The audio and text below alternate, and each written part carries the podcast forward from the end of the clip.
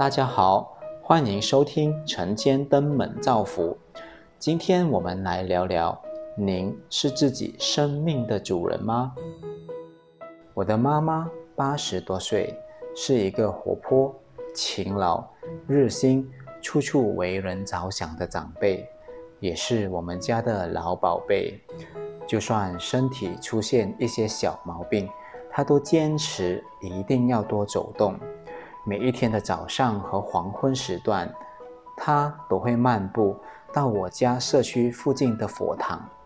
孩子和孙子争着要接送，他都坚持不要。他常说：“人无法走动是人生最可怕的事情。”行管令期间，我发现妈妈突然间老迈了许多，因为行动被约束了。无法如往常出门去佛堂帮忙，也无法去菜市场见见老朋友。大多的时间只能站在天台，望着窗外的景色发呆。他曾经有几次要求出门去菜市场，但是孩子们想到妈妈的年龄是高风险群，都说服他打消出去的念头。妈妈很听话，不过。也可以看到他失望的眼神。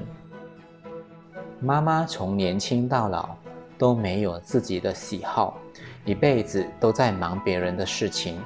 年轻的时候忙老公、忙孩子、忙家庭，孩子长大了就忙孙子、当义工、忙好事。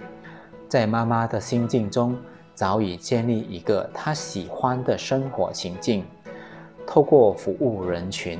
让自己觉得还有贡献的价值，这是他一向来对自己生活最满意的精神支柱。环境对我妈妈的心情有很大的影响力，但我们不能只是依赖外在给予我们的环境，要从现在开始学习如何提升自己内在的心境。不管面对人生哪一种行管令的出现。自己依然有能力当主人，就算外面没有活动，自己也有能力静下来，完全的和自己在一起。让我们也来自我对话，问一问自己：您是自己生命的主人吗？